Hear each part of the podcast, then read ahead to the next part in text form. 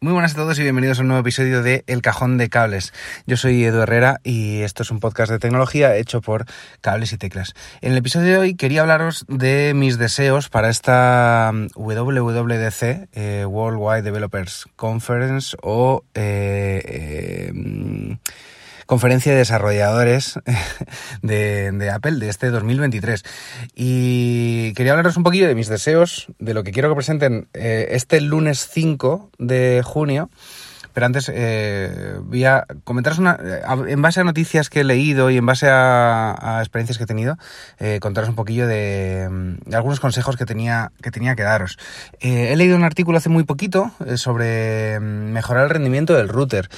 Y, se me ha ocurrido que está llegando el verano, no sé dónde me estás escuchando, eh, pero aquí en Madrid, eh, en España y concretamente en Madrid, se acerca, se acerca el verano y todos los veranos ocurre algo con los routers eh, de, los, de los hogares, que es que se, se calientan y, y, disminuye el rendimiento o incluso dejan de funcionar directamente.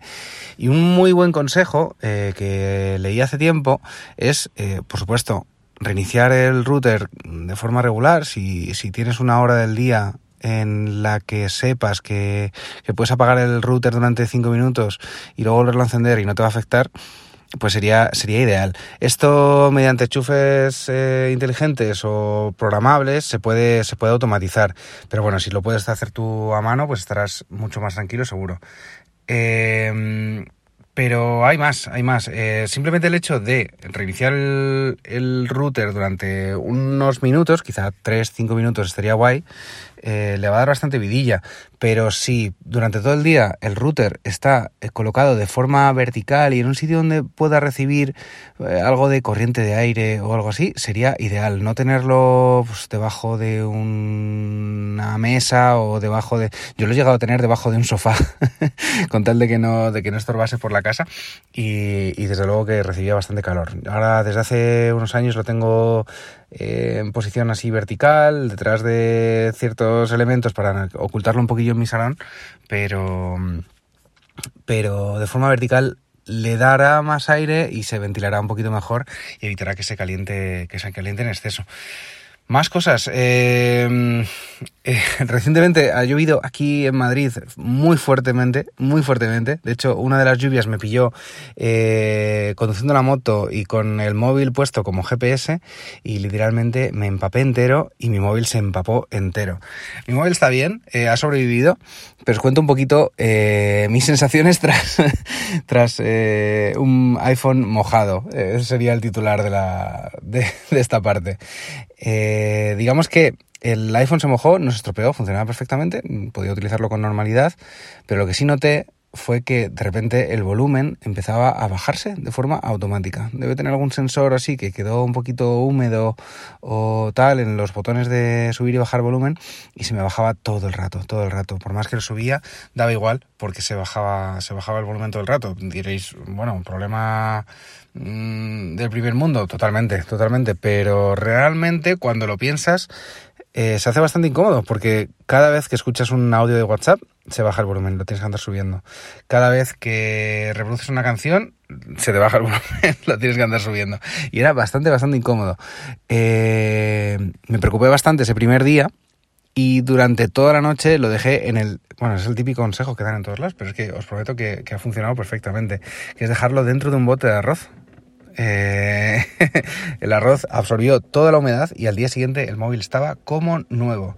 De hecho, el propio altavoz del el auricular del móvil, digamos, eh, hacía algún ruido de que claramente estaba húmedo y al día siguiente estaba en perfectísimas condiciones. Así que eh, muy guay este consejo, que no penséis que es una tontería, porque, porque de verdad funciona. Y ahora sí, eh, mis deseos para esta WWDC. Eh, tengo muchísimas ganas de esta, de esta conferencia de desarrolladores porque yo creo que es el primer año que tengo tantas ganas en muchos. Eh, es verdad que se va a presentar esto de Reality OS y vamos a empezar a ver el tema de las gafas de la realidad virtual o realidad aumentada y esto me apetece mogollón verlo. Pero hay muchas cosillas que me gustaría que, que presentasen. Por ejemplo, llevamos con los widgets de macOS eh, en la misma posición, en el mismo lugar, y de forma tan estática desde hace muchos años. Creo que los sistemas móviles, sobre todo, han evolucionado bastante. Eh, creo que todavía les queda un poquito más por evolucionar, eh, sobre todo en cuanto a interactividad y, eh, bueno, ser más interactivos y tal. pero en, en, Mac están muy estáticos, muy escondidos y creo que son bastante poco prácticos, poco útiles. Me gustaría que fueran un poquito más y que se pudieran colocar en cualquier parte del escritorio, por ejemplo. Creo que no sería nada descabellado. El tema de la gestión de ventanas llevamos también eh, mucho tiempo con macOS sin poder utilizar una gestión de ventanas como por ejemplo lo hace Windows de forma nativa. Y estaría guay eh, no tener que utilizar aplicaciones externas que yo utilizo Magnet, por ejemplo, desde hace años. Eh, la compré por un precio muy módico, la verdad, y no sé si eran 5 euros, y la utilizo, la utilizo mogollón, pero me parece raro que no podamos tener esta, estas funcionalidades de forma, de forma nativa. Eh, luego hay una cosa que os parecerá, a los usuarios que solo utilicéis Mac os parecerá una tontería y lo tendréis súper asumido, pero los usuarios que utilizamos a medias Windows y a medias Mac por motivos de trabajo, el tema de cortar y pegar archivos, de verdad que no entiendo cómo puede estar eh, tan, tan oculto con el atajo de teclado eh, o el atajo del ratón, del botón derecho, cortar, debería ser, debería ser más, más cómodo y os prometo que no entiendo por qué no lo es. ¿Por qué Mac consiste en, copiar archivos cuando se pueden cortar o mover de una forma más, más ágil, como lo hace Windows, por ejemplo? Respecto a iOS, eh, yo sinceramente espero mejoras en Siri ya de una vez. Creo que el asistente de voz lleva muchos, muchos años estático, no funciona del todo bien y, y sería sería un buen momento este que está la inteligencia artificial, el chat GPT y todo está muy a tope, sería un buen momento para actualizar un poquito este, este asistente. Em, y hablando de inteligencia artificial, me gustaría muchísimo aplicaciones de salud un poquito más eh, ágiles, un poquito más, ¿cómo decirlo? Eh, que se impliquen un poco más eh, a nivel de salud o a nivel de, darte un resultado de esos datos que analiza. Quiero decir, eh, ok, eh, podemos medir nuestro oxígeno en sangre, podemos medir nuestra frecuencia cardíaca, pero que tras ese análisis te diera ciertas pautas. De, quiero decir, oye, mm, no es nada grave, pero esta noche has tenido un oxígeno en sangre de tanto. Eh, y hemos visto que no has hecho ejercicio en X días. Quizá te vendría bien hacer algo de ejercicio. Cosas así, cosas de ese tipo. Mm, que se moje un poquito más eh, eh, el sistema en, darte un poquito más de, datos. De datos. Ya de verdad que miden muchísimas cosas de nuestro cuerpo eh, creo que con esa información podría estar, podría estar bien.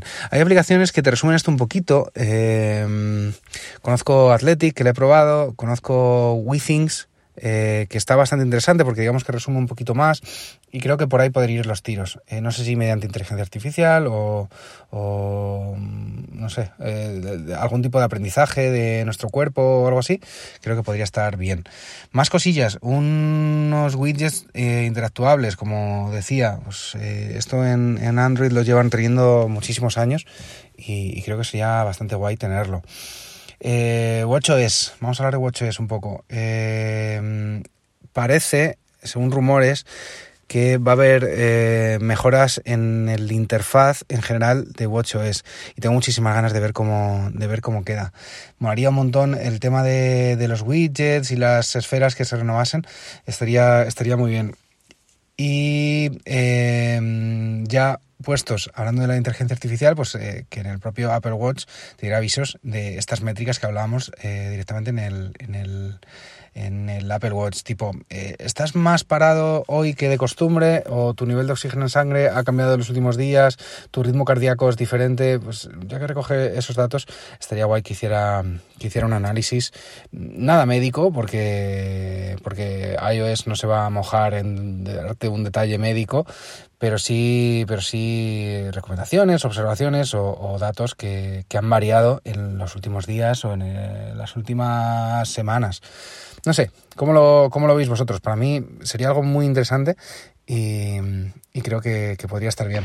Seguramente estés escuchando este podcast y pensarás, joder, pero si ya está aquí a la vuelta de la esquina la conferencia de desarrolladores, sinceramente no he tenido mucho tiempo de, subir este episodio, pero, pero bueno, por lo menos unos días antes, a ver si el mismo día de la conferencia puedo grabarlo el episodio de vuelta o si no al día siguiente trataré de, trataré de subir el episodio con mis impresiones.